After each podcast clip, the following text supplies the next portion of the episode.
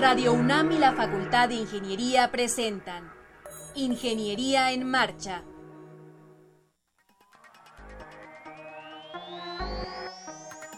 Un espacio dedicado a la divulgación del quehacer de la Facultad de Ingeniería.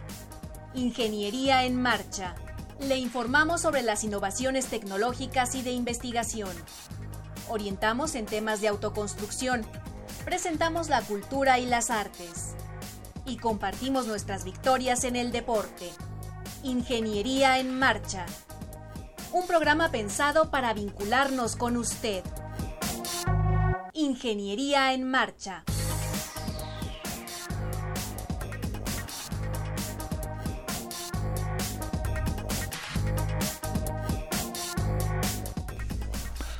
Amigos, muy buenas tardes. Los saludamos con el gusto de siempre en su programa Ingeniería en Marcha. Hoy martes 31 de mayo de 2016. Me acompaña aquí en la cabina Alejandra Torres. ¿Cómo estás, Ale? Muy bien, Rodrigo. ¿Tú qué tal? Muy bien, pues acabando el semestre. Más relajado. Mucha atención. No, ahorita, Al contrario. Sí, ahorita es un momento de mucha atención tanto para Pero tú alumnos eres como para profes. No, que se eso, preocupen los alumnos. bueno, un saludo a toda la comunidad de la Facultad de Ingeniería que nos está sintonizando. Ojalá que haya sido un extraordinario semestre, que lo cierren todavía lo mejor posible. Todavía tienen que dos semanas para Sí, presentar hay los exámenes finales. finales, se cierran, se entregan proyectos, se cierran calificaciones y bueno, ojalá les vaya muy bien a todos. Ojalá que sí. Son dos semanas todavía de intenso trabajo.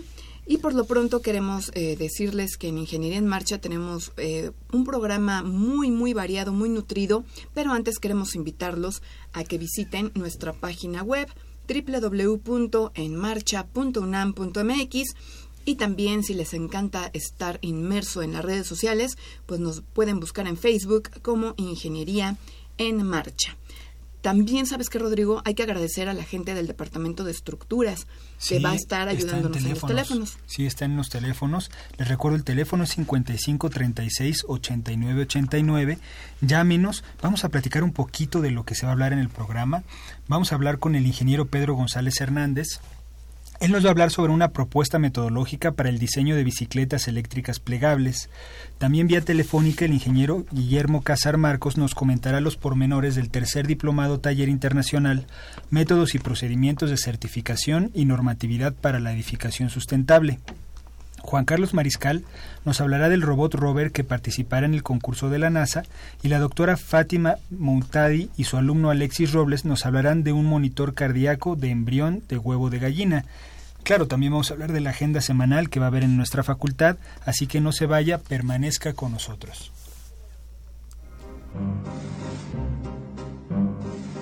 Para conocer las novedades editoriales que se publican en nuestro país, no te puedes perder la Feria de los Libros. Escúchalo todos los lunes a las 14 horas por el 860 de AM.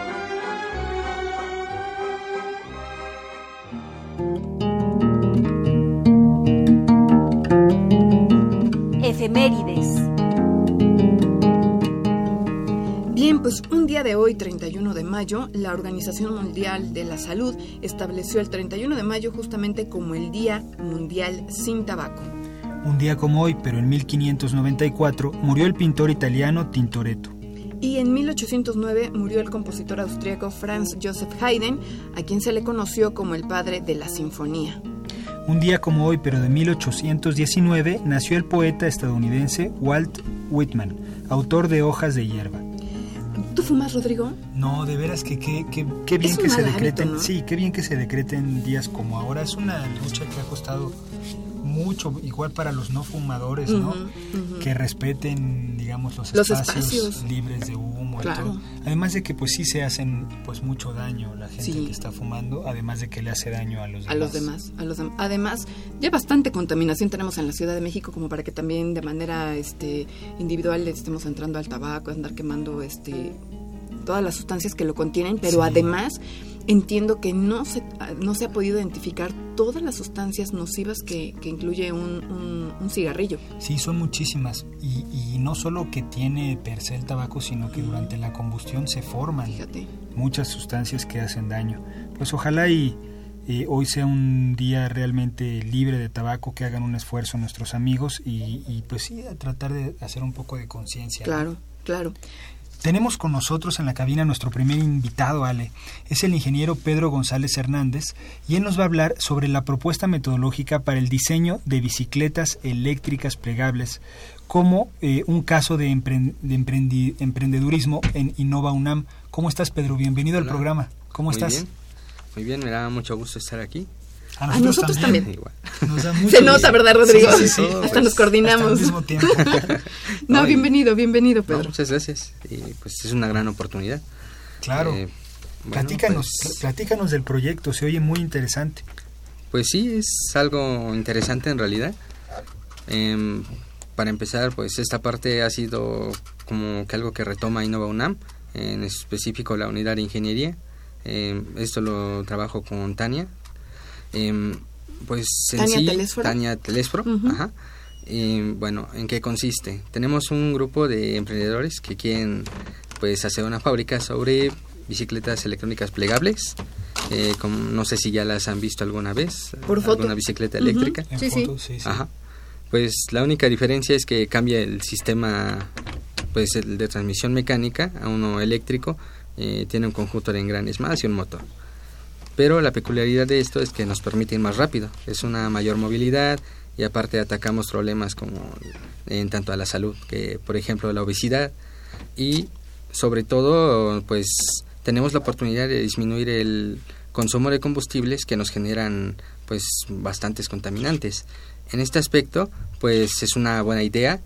Ya he investigado un poco al respecto y las expectativas de crecimiento en el mercado en el país van a la alza. O sea, se espera que para en unos 20 años, hasta incluso al 2050, la, el consumo de estas bicicletas sea potencial.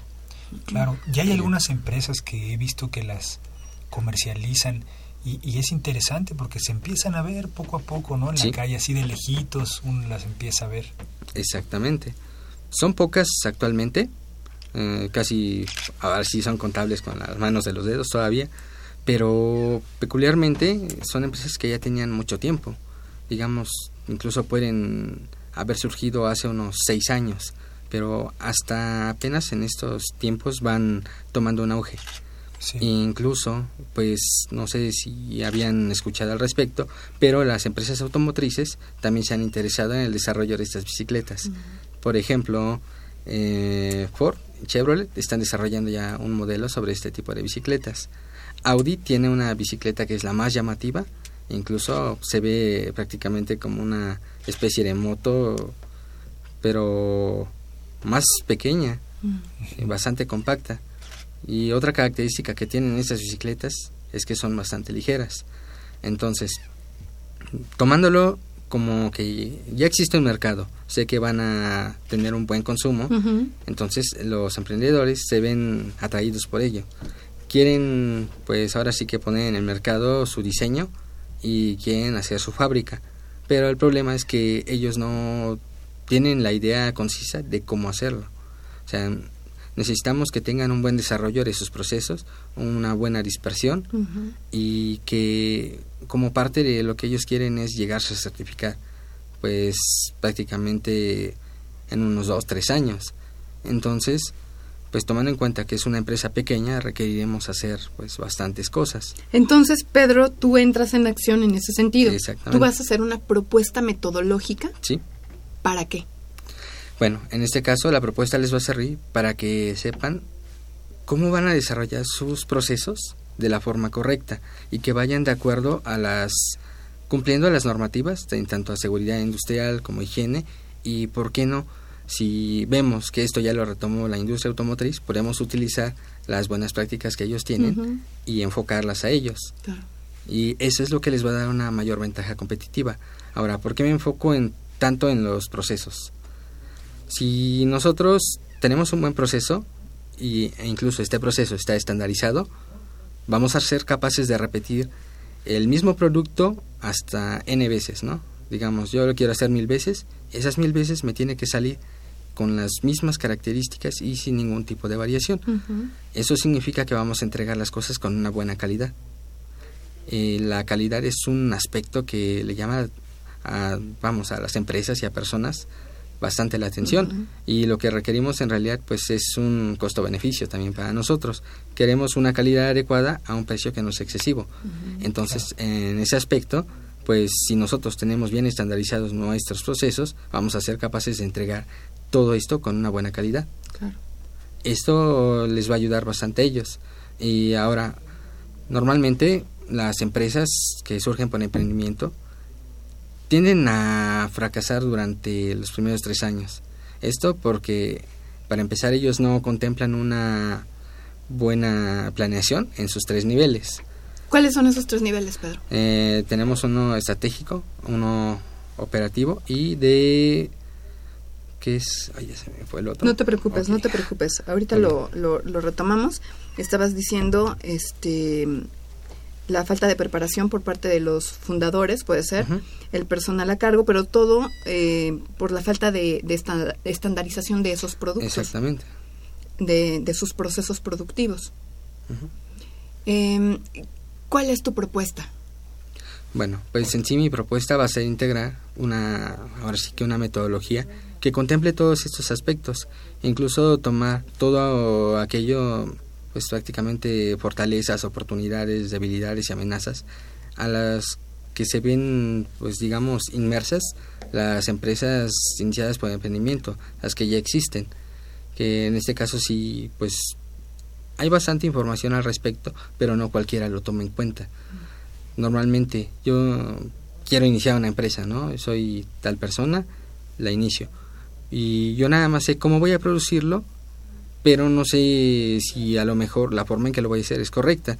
Entonces, si yo nada más lo hago a la y se va, si voy a tener alguna venta y producción, pero a la larga esto me va a generar problemas. Yo ya no voy a ser capaz a lo mejor de soportar eh, la producción necesaria e incluso pues voy a ir perdiendo calidad. Esto me va a llevar hacia abajo. Eh, dentro del mercado pues prácticamente me voy a ver inmerso en una serie de problemas. Por ejemplo, reclamos, falta de liquidez. Y pues esto es algo crucial. Si nosotros iniciamos una empresa sin tener en cuenta todos estos aspectos, pues es como caminar con los ojos vendados. Entonces, pues estamos casi casi destinados a fracasar. Pero si nosotros ya ahora sí tomamos algo que ya esté sólido y que nos diga, ah, no, pues vas a iniciar, ¿no? ¿Qué es lo que requieres? Primero, tomas en cuenta la definición de lo que vas a hacer, cuál es tu producto, sus características. Ahora, hay que pasarlo esto pues algo un poco más descriptivo. ¿Qué es lo que requiero realmente para lograr esta, este producto? ¿Cuántos procesos? ¿Cuántas operaciones? ¿Movimientos? Todo lo que es el logística interna. Eso, a final de cuentas, nos va a entregar un buen producto si lo desarrollamos de una forma correcta. Entonces, mi propuesta es desarrollarles una metodología que puedan retomar al menos estas personas que se van a desarrollar en este sector y que tengan como una guía que les diga paso a paso cómo le van a hacer para que su empresa no caiga durante esos tres años. Ahora es importante tomar en cuenta estas empresas porque realmente ocupan hasta el 92% del mercado las total. pymes, ¿no? ¿Te refieres? Sí. ¿Cómo has pensado implementar la metodología? ¿Piensas hacer una guía en papel o electrónica o hacer un curso para capacitar a los, a los nuevos emprendedores? ¿Cómo has pensado implementarla? Eh, tengo en mente las bueno dos partes que mencionaste. Una es el hacerlo pues en papel, pues es la tesis. O incluso de ahí pueden salir, no sé, algunos guíos, algunos libros o guías. Y posteriormente, si así lo requieren, sí dar alguna especie de curso. Porque sí, ya está la metodología, pero a lo mejor no cualquiera lo va a entender, ¿no? Entonces, como una forma de clarificarlo, pues sí sería una buena propuesta dar ese curso. Claro. Esta es una propuesta, este Pedro, que tú tienes dentro de, del programa de maestría de eh, investigación de operaciones en la Facultad de Ingeniería. Sí, eh, realmente yo estoy en la maestría en ingeniería industrial, pero pues mi tutora es parte de esta de este otro sector. Claro. Entonces, de, pues, la maestría en investigación de operaciones y se están complementando. Exactamente. ¿En qué proceso vas, Pedro? Pues ahorita ya tengo parte de la metodología desarrollada Y ahí es donde viene un plus que estamos metiendo, que es la simulación. Esto pues es un beneficio grandioso porque nos permite visualizar cómo nos va a quedar la empresa, incluso en tiempo real, porque nos va a dar datos de producción. O sea, yo quiero cinco bicicletas, ¿no? Dentro de la simulación quiero ver realmente que tenga esa cantidad de bicicletas. Y aquí se puede ver toda la metodología. Por ejemplo, yo quiero ponerle seguridad industrial, señalización. Entonces, esto lo puedo incluir en esta simulación. No en todos los simuladores se puede. Eh, igual hay que meterle bastante tiempo y pues muchas cosas, ¿no? Pero, digamos, no sé, a ustedes, si ustedes quieren crear su empresa y creo que les sería bastante, de bastante ayuda, el que ustedes puedan verlo previamente sin invertir un solo peso en el terreno que va a ser la empresa y ver, ah, no, pues así me van a quedar mis procesos, toda mi maquinaria, esta distribución es la que me proponen, ah, pero no me gusta que esté esto aquí y si lo pones acá. Eh, esa es la ventaja, lo podemos cambiar en la simulación y podemos meter condiciones generales. Si yo quiero, no sé, poner un terreno en L, ahí lo pongo igual y la misma distribución. Pero si nosotros lo hacemos real, vamos a perder muchísimo dinero y no hablamos solo de unos cuantos miles. Claro, dinero, tiempo además. Exactamente, porque una corrección ya sobre algo que está hecho eh, no es menor, es del rango mayor, incluso nos puede significar una pérdida más allá de lo que esperamos. Claro. Pedro, eh, ¿en cuánto tiempo estimas tener ya la metodología completa, la, una simulación también para que la en este caso los clientes, por así decirlo, que son los emprendedores de Innova UNAM, puedan tener esta, esta idea ya más clara. Ok, pues la metodología ya tengo prácticamente un 70%, eh, la simulación, esa ya la tengo terminada porque es un complemento de la metodología. O sea, digamos, si hablamos del avance general del trabajo, prácticamente es un 60% pues eso lo he desarrollado entre el primero y segundo semestre. Eh, esto lo voy a terminar realmente durante este mes y mediados del otro. O sea, prácticamente en el tercer semestre eso ya debe estar. Porque, bueno, ¿por qué debe estar? Porque quiero hacer una implementación. Entonces, eso lo haría durante el tercer semestre. Y de allí, pues, tomar algunas notas y si se puede hacer alguna mejora, pues qué mejor. Por supuesto. Claro. Pedro, pues te decimos que, que sea muy fructífero, que encuentres muchas cosas eh, que, que, le puedan servir a, la gente que hace o que se dedica a las pequeñas este, empresas, pequeñas y medianas empresas. En este caso, el caso particular que tú estás manejando es de emprendedores de Innova UNAM, que tienen la, la, la idea de vender bicicletas eléctricas plegables y tú les vas a ayudar con la metodología. Sí. Nada más. Pedro, muchísimas gracias por venir a Ingeniería en Marcha muchas gracias a ustedes, igual por dedicarme parte de este espacio. Al contrario, muchas, muchas gracias. muchas gracias. Pues amigos, no se vayan, no se despeguen, vamos a continuar en breves instantes en Ingeniería en Marcha. Para conocer las novedades editoriales que se publican en nuestro país, no te puedes perder la Feria de los Libros. Escúchalo todos los lunes a las 14 horas por el 860 de AM.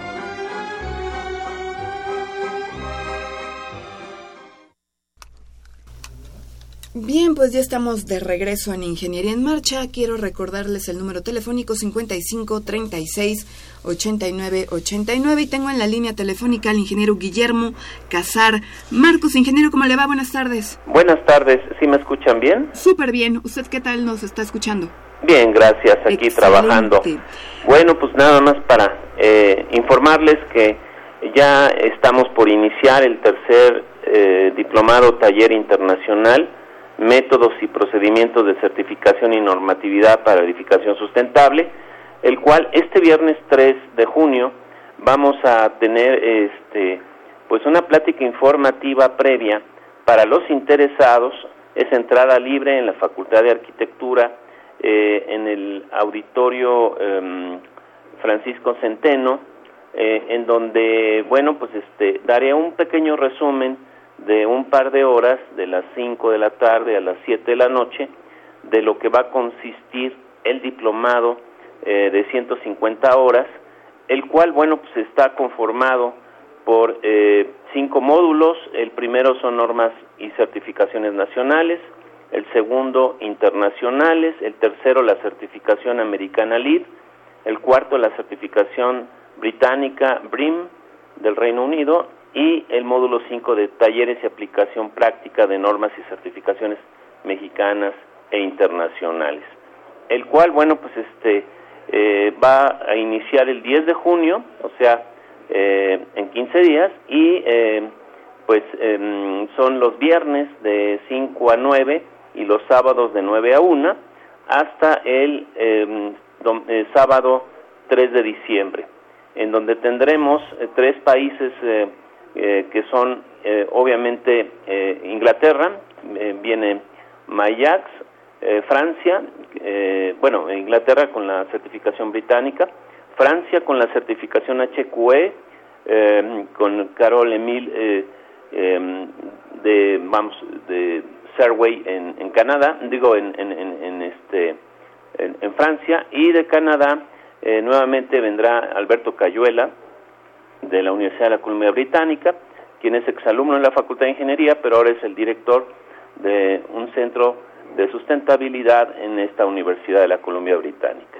Ingeniero, eh, usted, es el coordinador, estamos eh, platicando con el ingeniero Guillermo Casar. Marco, Marcos, él es el coordinador general de este diplomado taller internacional. ¿A quién está dirigido este, este taller? Está dirigido a arquitectos, ingenieros, urbanistas, planificadores, inversionistas, inmobiliarios, constructores, DROs, corresponsables, ingenieros ambientales, biólogos, químicos, en fin, todo lo relacionado con la industria de la construcción. ¿Para tomar este diplomado hay algún requisito? Mm, pues no, realmente pueden tomarlo, claro, de preferencia gente interesada en el tema, ¿verdad?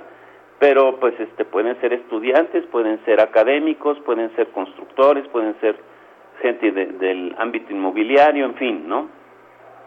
Entonces, este 3 de junio a las 17 horas va a ser la plática informativa en donde usted va a presentar los cinco módulos que comprenden este diplomado taller y hay que recordar que la modalidad es presencial. Así es. La entrada es gratuita, en este caso la plática informativa y eh, todos los viernes tendremos una conferencia magistral que es entrada libre eh, las dos primeras horas y bueno, ya las otras seis horas, pues bueno, tendrían que estar inscritos en el diplomado. ¿Cómo se inscriben a este diplomado taller? Eh, es hablando a la Facultad de Arquitectura al 56 22 07 11 eh, y bueno, ahí este, los, los atienden perfectamente o vía electrónica se meten a la página de la Facultad de Arquitectura, luego educación continua y bueno, pues ahí el, el sistema los va guiando, ¿no? Pues le agradecemos muchísimo, ingeniero Guillermo Casar, esta, esta información y ojalá que resulte todo un éxito este tercer diplomado taller internacional. Muchas gracias, Alejandra. Que esté muy bien, hasta pronto. Hasta luego, gracias. Bien, pues vamos a platicar ahora con Juan Carlos Mariscal y con Luis Gerardo Gutiérrez Trejo. Ellos son estudiantes de la Facultad de Ingeniería. ¿Cómo están, Juan Carlos? Muy bien, gracias. ¿Y tú, Alejandra? Yo, excelente. Muy contenta de que estén con nosotros porque ustedes están participando en un proyecto que suena muy ambicioso, muy, muy atractivo. Siempre que se habla de la NASA, uno se imagina cohetes, lunas, asteroides, satélites, astronautas. Entonces, a mí me gustaría mucho que, Juan Carlos, eh, que Luis nos comenten de qué se trata este, este proyecto de UNAM Space y de las características que tiene eh, el robot rover que ustedes diseñaron en compañía de 11 alumnos más de la Facultad de Ingeniería. a ver, Juan Carlos, cuéntanos todo. Eh, pues mira, te comento rápidamente. UNAM Space es, como dices, un grupo de tres estudiantes de la Facultad de Ingeniería de, la UNAM y contamos con la colaboración también de uno de, de un estudiante de la ESIME Culhuacán del Instituto Politécnico Nacional también. Y pues bueno, ¿cuál es nuestro objetivo?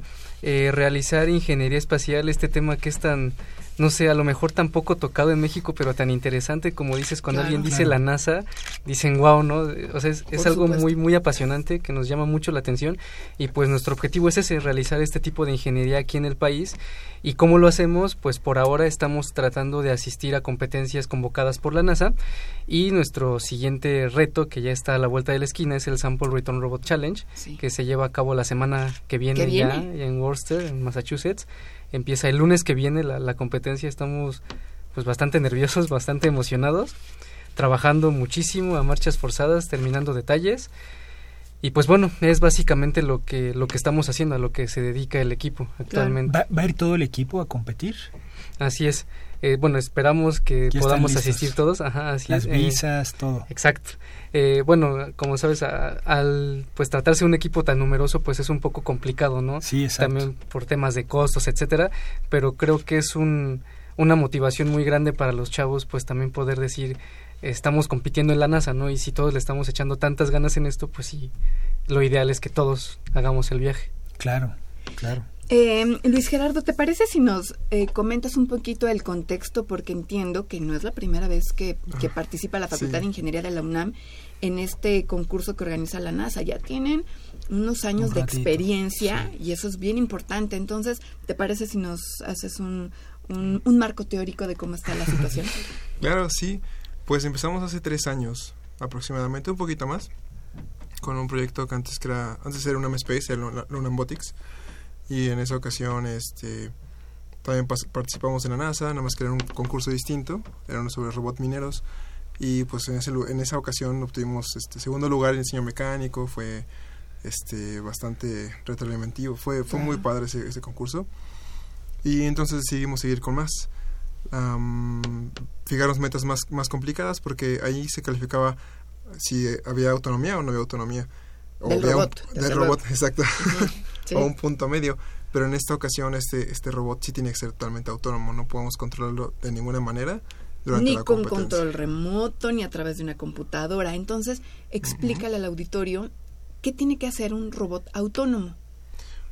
Pues depende mucho de la tarea, pero sí, la autonomía de un robot se basa, bueno, bien, es básicamente que él haga todo solo, tomar decisiones, moverse, eh, cumplir su objetivo. Evitar obstáculos, ¿no? También tiene que ser eso. Sí, exactamente. Está tremendo, ¿no crees? pues se escucha, tal vez alguna gente diga, ah, no, está sencillo, pero ya estando dentro, sí, con juntar la parte mecánica con la parte de control, con la parte de inteligencia, entonces sí es como muy enredado. ¿Y, y, cuál es el objetivo del concurso? ¿Qué, qué, ¿Qué tienen que hacer, digamos, para ganar? ¿Con base en qué los califican? ¿Cómo funciona? Ok. El objetivo de la competencia en esta ocasión es eh, recolectar cierto número de muestras en un entorno abierto, eh, dinámico, eh, recolectarlas, almacenarlas y llevarlas a un punto específico otorgado por, por, los jueces de la competencia. Esta es la primera fase. Esta es, lo que va a ocurrir dentro de una semana. Exacto. sí, eh, como les comentaba también Luis, ya tenemos bastante historia. En esta competencia en específico, que es el Sample Return Robot Challenge, es el segundo año que vamos a competir. Eh, como dices, la primera fase es la semana que viene. Esta fase consiste en encontrar solamente dos muestras en un campo, digamos, sencillo, porque es un, un estadio de fútbol, entonces algo plano. Eh, digamos medio controlado, sin, obstáculos, extremadamente difíciles, digamos sencillón, ¿no? O sea, algo así. La siguiente fase, que es en septiembre, ya se complica más porque es recolectar siete muestras, de las cuales no conocemos absolutamente nada, eh, y además es en un campo más abierto, tipo un parque. Hay un lago, hay árboles, hay piedras, entonces la complejidad sube. Oye, Juan Carlos, ¿y, y qué, qué son las muestras? ¿Ustedes saben qué es lo que tienen que recoger o ni siquiera les avisan?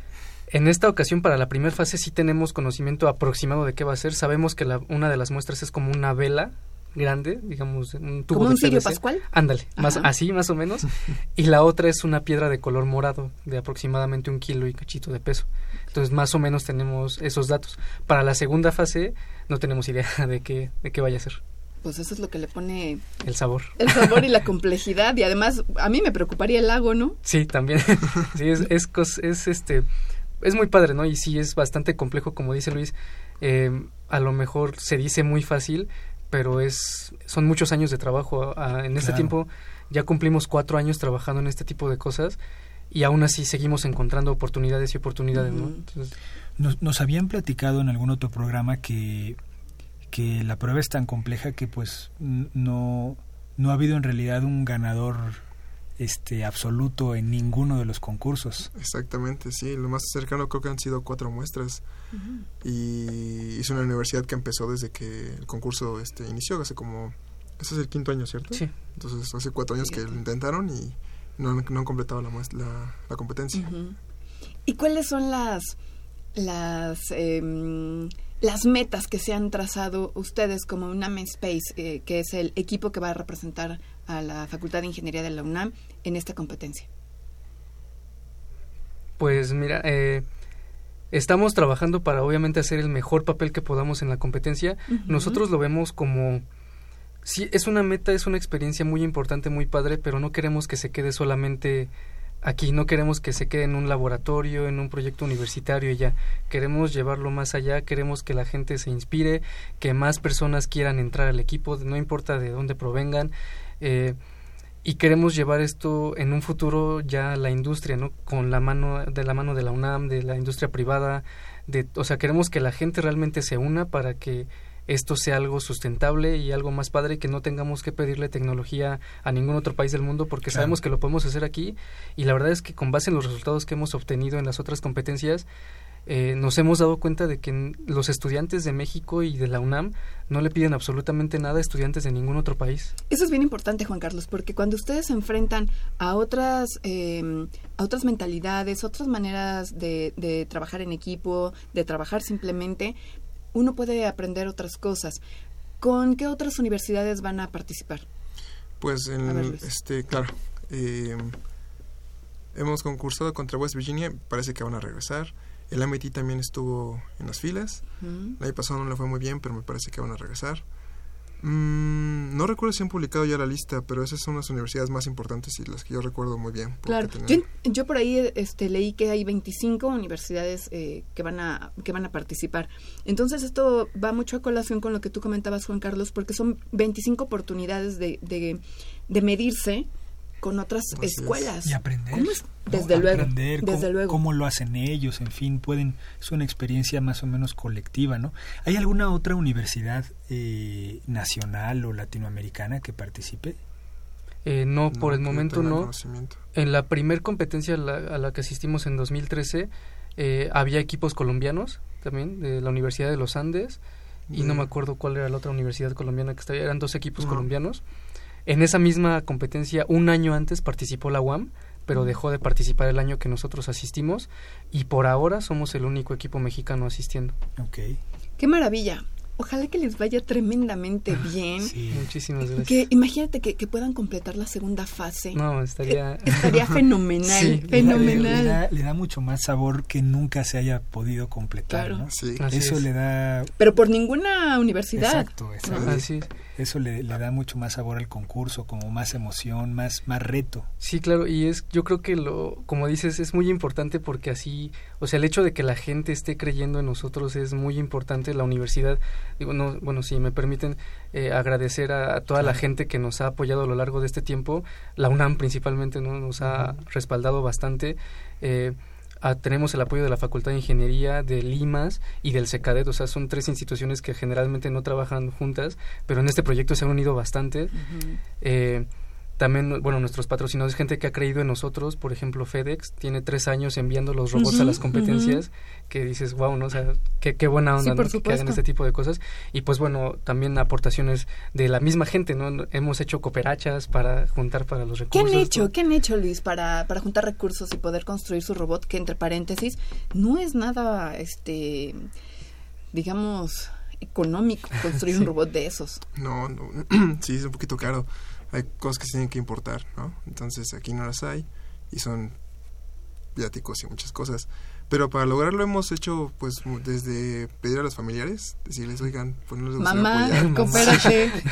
Prima, tú que te va muy bien, tú que tienes, no sé, tu consultorio dental, yo qué sé. A ver, este, aporta una lana, ¿no? Pues sí, ese es el principio de todo y después ir buscando, tocando puertas. Algunas empresas que se han dicho, ah, sí, otras veces ya dicen que ya no, entonces, pero, pero sí se ha podido hasta ahorita. Hemos hecho también a lo largo de la historia de nuestra experiencia, hemos dado cursos en la facultad, ah, hemos hecho rifas, organizado boteos, una cantidad de cosas increíbles, ¿no? Claro. Y bueno, también como paréntesis y también para promocionar un poquito al equipo, eh, ¿Nos vas a vender algo, Juan Carlos? En casi. a ver, el próximo viernes, justamente como parte de nuestra campaña para recaudar fondos, eh, con el apoyo de la profesora Esperanza Ricalde de la Facultad de Ingeniería, eh, vamos a dar un taller de Lego Serious Play, que es un taller para identificar oportunidades en empresas. Es un taller orientado al, ámbito empresarial, a la creatividad empresarial y pues bueno, todos los recursos, eh, sí, todo lo recaudado en este taller va a ser donado al equipo. El taller es el próximo viernes a las 10 de la mañana, de 10 a 1 me parece, y se va a dar en el anexo de la Facultad de Ingeniería. ¿Cómo le hacen para inscribirse? Se pueden inscribir, a, eh, bueno, en nuestras redes sociales nos encuentran como UNAM Space.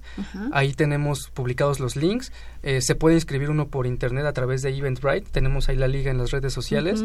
Eh, el taller tiene un costo de 120 pesos. Se puede pagar en el mismo evento en la, en la plataforma o eh, el mismo día del taller vamos a estar recibiendo también los pagos en efectivo y sin ningún problema la gente se puede se puede inscribir. El cupo es para 120 personas, entonces es algo limitado. ¿Y qué requisitos se, se necesitan para poder asistir a este curso taller? Pues básicamente el interés por el por el ámbito de las empresas, este, por conocer más procesos, oportunidades de mejora, etcétera, no tienen que tener necesariamente experiencia en, eh, en, el emprendedurismo o algo por el estilo, sino simplemente el interés por, por aprender y pues por ayudar al equipo. Y al mismo tiempo, eh, el día de entre hoy y mañana vamos a lanzar una campaña en fondeadora para recaudar fondos también para asistir a la segunda fase, a la segunda fase de la competencia. Saben también de lo que no hemos hablado eh, y que me gustaría mucho, Luis Gerardo, que, que nos describas cómo es el robot, cuánto pesa, de qué color es, cómo, cómo es su sistema para, para moverse. ¿Qué forma tiene, no? Eso Ayúdanos a imaginarnos a este robot rover. Pues este robot es, es muy diferente a los que habíamos construido antes y no sé, creo que su característica principal es que el sistema de levantamiento son unos tubos pero que están doblados, entonces son como unos medios arcos y pues le da característica como de que como de medio cohete, no sé, está como muy raro, es... Parece una veleta, ¿no? Parece eso, eso también se los pregunto, porque no nos trajeron fotografías. Entonces, eso hubiera estado genial para que en nuestras redes sociales estuviéramos viendo las fotos. Pero bueno, síguele por favor, Luis Gerardo. Perdón, yo creo que vamos a pasarles ahorita que... ahorita, ahorita. A ver, síguele, Luis Gerardo. Este, ¿qué más? Pues es que sí, está, está muy parte, rara esa parte, pero funciona excelente. Eso es lo importante. Eso es lo importante. Luego tiene cuatro ruedas. Habíamos empezado con dos, pero vimos que no funcionaba muy bien. Entonces pues, pusimos cuatro ruedas, entonces es como un robot más convencional en esa parte. Luego está el sistema de depósito, que es un... Es como un, si la ves desde arriba es como una flor, tiene seis petalitos. De... ¿Cuántos diámetros son? Seis pulgadas, me parece, el diámetro cada, cada tubo, que es ahí donde se van a almacenar las muestras. Ah, porque característica muy importante, no pueden estar juntas, aunque pones un cajón granote y echas las siete ahí. No se, pueden tocar, sino si no, no cuenta la muestra como haberla recolectado. ¿Y por qué tiene seis tubos y no siete? ¿O el, en medio también? Ah, es que, ah, sí, bueno, que eh, fueron como complicaciones este, ya en el momento de conseguir el material, entonces por eso fueron seis, y por el tamaño que daba. Entonces uno de ellos va a tener una división Ah, ¿No? Va a ser como específico. Es que hay muestras muy pequeñas. Claro. El año pasado había como. Eh, más bien, había un tubo PVC chiquito, así muy delgadito, como de 20 centímetros, y un poco de, de, hockey. Entonces, mm. basándonos en esas muestras, dijimos, ok, son como el máximo permitido de dos, más bien, las muestras máximas son de 12 centímetros de diámetro. Ya. Este, entonces va a haber algo más pequeño seguramente y ya con eso pues uno se va a repartir para dos pequeñas. Perfecto, perfecto. ¿Cómo cuánto pesa Robert? Uh, pesa así, no lo tenemos una báscula tan grande porque sí está como de, mide un 50 centímetros por uno, así viéndolo desde arriba. Y, pero pesa como unos 32 kilos, ya con todo, que son pilas, que son este, sensores, son la parte de electrónica y todos los motores y todo. Bueno, ya que nos imaginamos a Robert, eh, se me ocurre de repente que, que, ya están ustedes en la fase 1 o en la fase 2 y de repente algo falla con, con el robot. ¿Está permitido que ustedes lo arreglen en ese momento o ya? Si, si tuvo una falla ah, mecánica o lo que sea, ustedes ya no pueden intervenir. Fíjate que es una pregunta muy curiosa. Eh, en el momento tenemos al menos dos oportunidades para participar, para completar el ciclo. Si en alguna de esas falla algo, se termina nuestra participación en ese momento, nos dan permiso de arreglarlo y pues tratar de, de seguir eh, compitiendo, ¿no? Sí. Es, fíjate que en estos casos se da mucho que, por ejemplo, nosotros hemos visto como en, esta competencia y en otras llegan los embalajes de los robots de otros equipos y llegan con piezas rotas, destruidas, tarjetas quemadas por el transporte simplemente y ya no pueden competir. Entonces también es una parte importante, ¿no? El transporte de, de los robots. Pero bueno, eh, justamente los jueces comprenden eso y si nos dicen tienen tanto tiempo para arreglarlo, ya, ya vimos que traen su robot, si lo pueden arreglar bien y si no, pues, pues ahora sí que muchas gracias, ¿no? Exacto. Exacto. Pero ustedes están o tienen esto contemplado. Así es. Ah, sí, sí, tenemos como, puedes decirlo, refacciones. de Porque también lo hemos probado mucho en, en, la universidad, también estamos jugando con él, ah, sabes que esto está fallando, esto está muy bien, entonces ya, contemplar las fallas están, bueno, al menos casi todas están contempladas. Bueno, ahora me gustaría que nos comenten quiénes integran el equipo UNAM Space, de qué carrera son y si recuerdan el semestre a todo dar. A ver, Luis Gerardo, ¿de qué semestre y de qué carrera eres? So, estoy en décimo semestre eh, este, de la carrera de Ingeniería Eléctrica Electrónica. Ajá. ¿Y tus compañeros de... A lo mejor se te va a ir alguno y pues de una vez pedimos disculpas, pero de los que te acuerdes, ¿de qué carreras y de qué semestres son? Pues que vamos a mitad y mitad con Juan Carlos. Sí, échale la bronca a él, a ver. Sí, a ver, pues, que se fue culpa de Juan Ponte listo, Juan Carlos, a ver, vas, uh, está Ana Buenrostro Chetino, que es eh, del mismo semestre que yo y la misma carrera. Está ¿Quién más? César Augusto Serrano Baza, es el, integrante del Politécnico, está en octavo semestre de mecánica. Muy bien. Mm, ¿Quién más está estudiando? Ah, Jessica Reyes Gutiérrez, eh, ingeniería industrial, me parece que cuarto semestre, espero que se haya quedado bien. ¿Y quién más? A ver, ¿quién más está estudiando?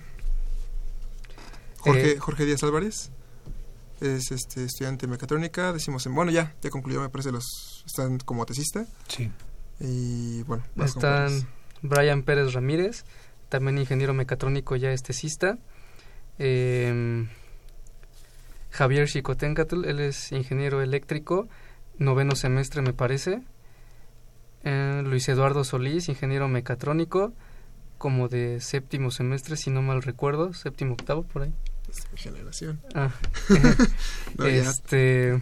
También acabó. ¿Qué más? ¿Quién más? ¿Quién más? Genaro Marcos Acosta, ah, él es mecatrónico, ya de décimo semestre también. Ubaldo. Eric Gutiérrez Rosas, eh, él también ya está en décimo semestre de mecatrónica. Francia González Alfaro, ya es tesista de mecatrónica también. Ubaldo bueno, no, te preocupes. Creo que le, creo que mencionaron a la mayoría. Sí, bueno, ya ofrecimos disculpas. y también quién es eh, o quién o quiénes son sus asesores, Luis. Ah, sí, nuestro asesor ah, directo es el ingeniero Román Osorio Comparán, que es el que está con nosotros en el IMAS. De acuerdo. Y quién más está el ingeniero, el maestro mm, José Castillo, es el, el, que nos ayudó en la parte electrónica en el SECADET. Perfecto. y el doctor Boris Escalante, que es ah, también que nos ayuda mucho en la parte con la Facultad de Ingeniería, asesoría, trámites. Desde luego. Jóvenes, muchísimas gracias por haber venido. No, muchísimas gracias, por la invitación. Les deseamos que les vaya súper bien, que la primera fase así, van conmigo. automático. La segunda fase, que la completen, estaría fenomenal. y que, vengan ingeniería, que vengan ingeniería en marcha y nos comenten. y bueno, también estaría genial que nos compartan una o dos fotografías estaría padrísimo para nutrir nuestro nuestra red social en Facebook. ¿Les parece? claro que sí, con mucho gusto. Conste, ya dijo que hasta video, ¿eh? Ya dijo. Bueno, muchísimas gracias y que les vaya muy pero muy bien. Suerte. Gracias. gracias. Para conocer las novedades editoriales que se publican en nuestro país, no te puedes perder la Feria de los Libros. Escúchalo todos los lunes a las 14 horas por el 860 de AM.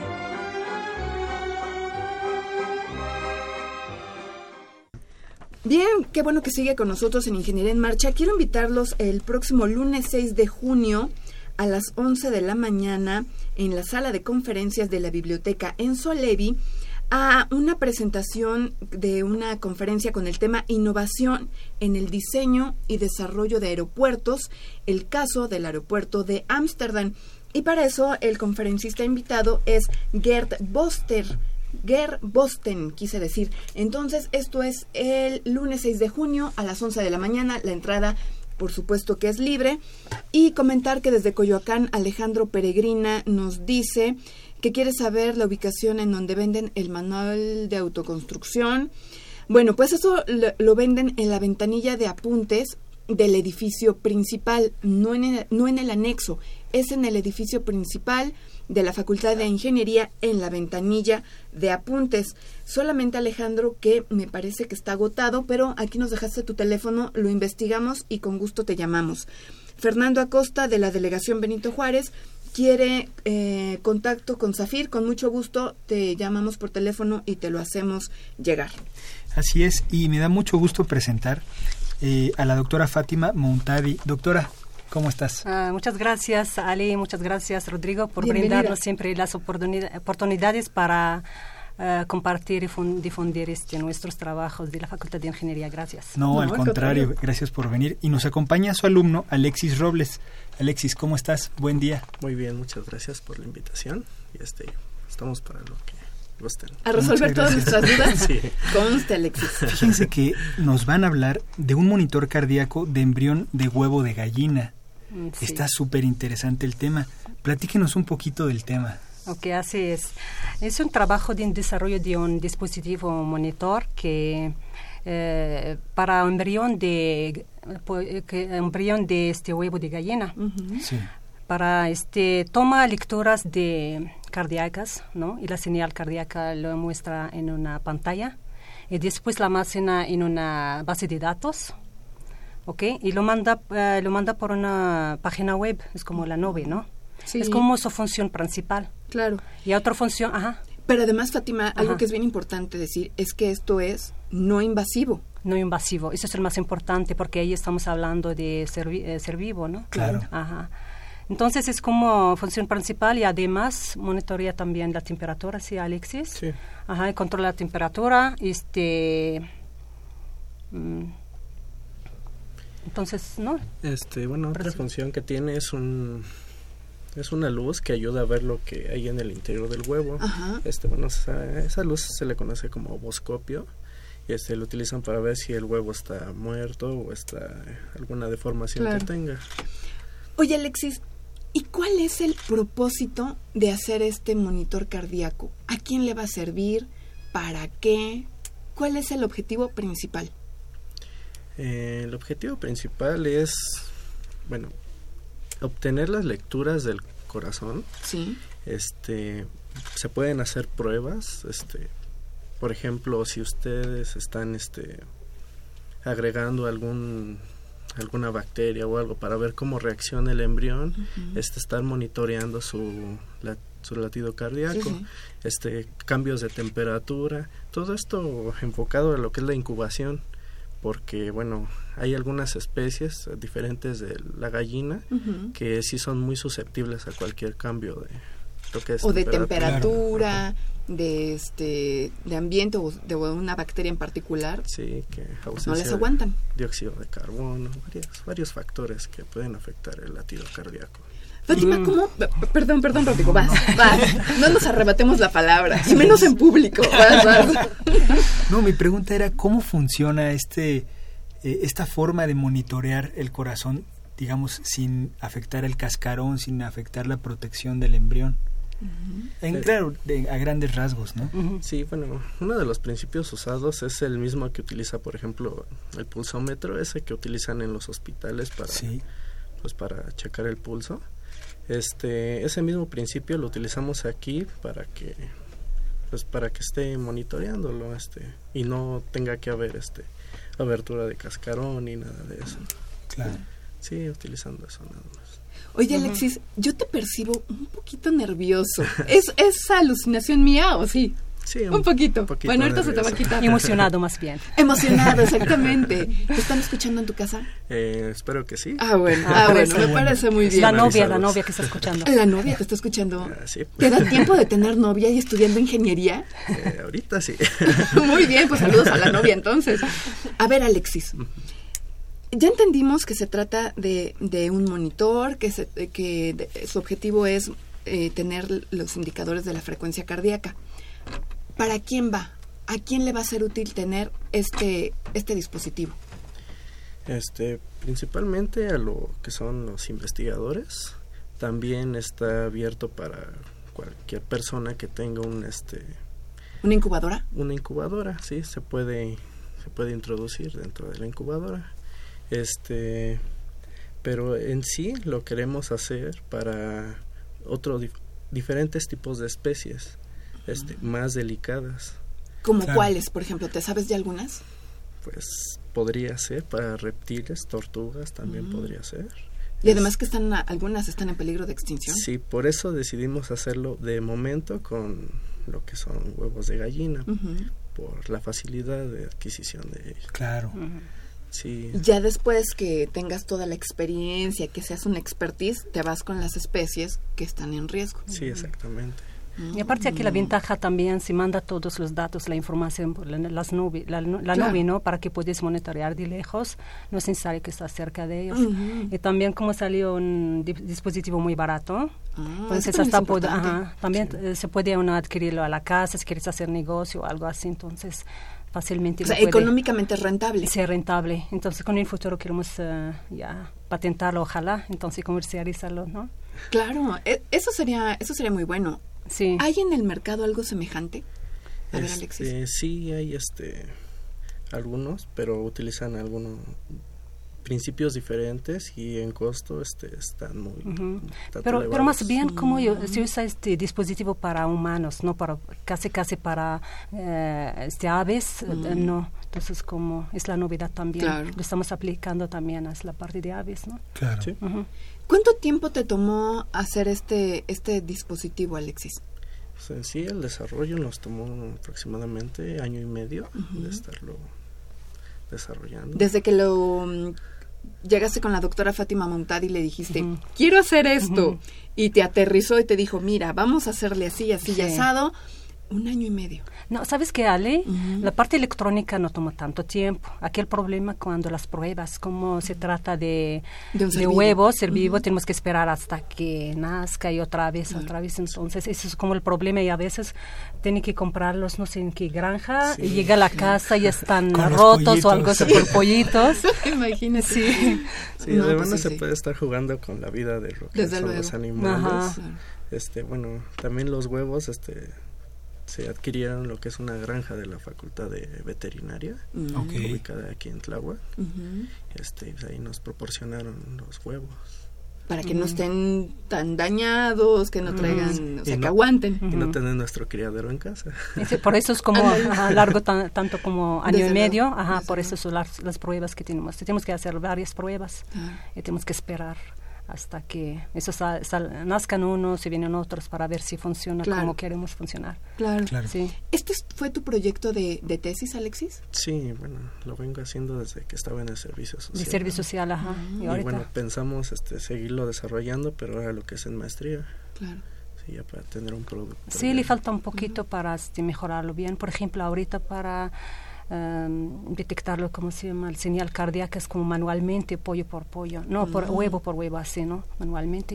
Ya. Entonces, eh, queremos hacer todavía mejoras que sea automático y muchas cosas por allí, ¿no? Agregar, va a llevarlo a la maestría. Claro. Sí, ya está, ya se inscribió ya, ya el, el proyecto sí. Ya está aprobado y todo. ya Ya- ya está amarrado, ya está amarrado. Sí, sí, ya no va a salir Alexis hasta que lo termina. Oye, Alexis, o sea que Alexis es el papá de los pollitos, ¿verdad? Oye, Alexis, literalmente. ¿Cómo cuánto aproximadamente cuesta un monitor como el que tú este, estás proponiendo?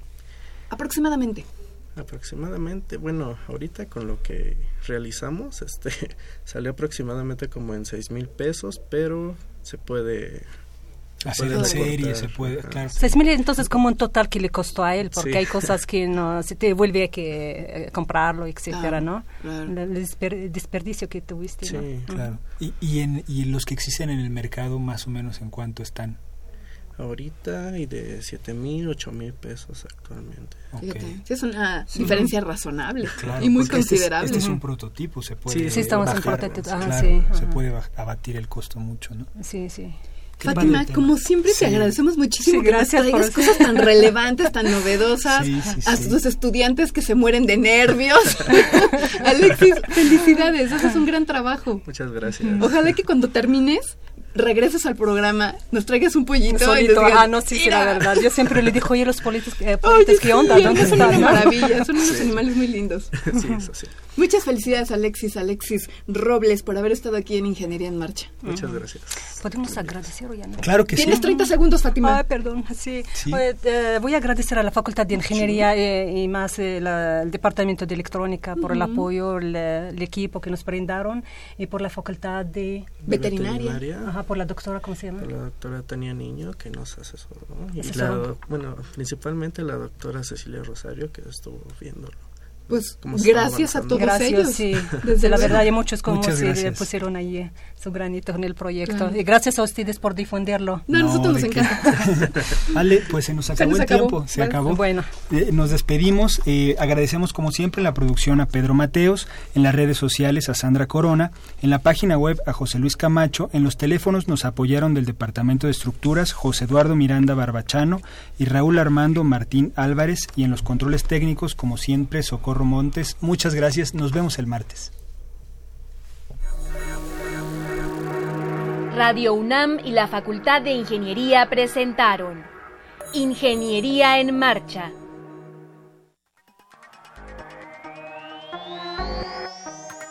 Un espacio dedicado a la divulgación del quehacer de la Facultad de Ingeniería. Ingeniería en Marcha. Le informamos sobre las innovaciones tecnológicas y de investigación orientamos en temas de autoconstrucción, presentamos la cultura y las artes y compartimos nuestras victorias en el deporte. Ingeniería en Marcha. Un programa pensado para vincularnos con usted. Ingeniería en Marcha.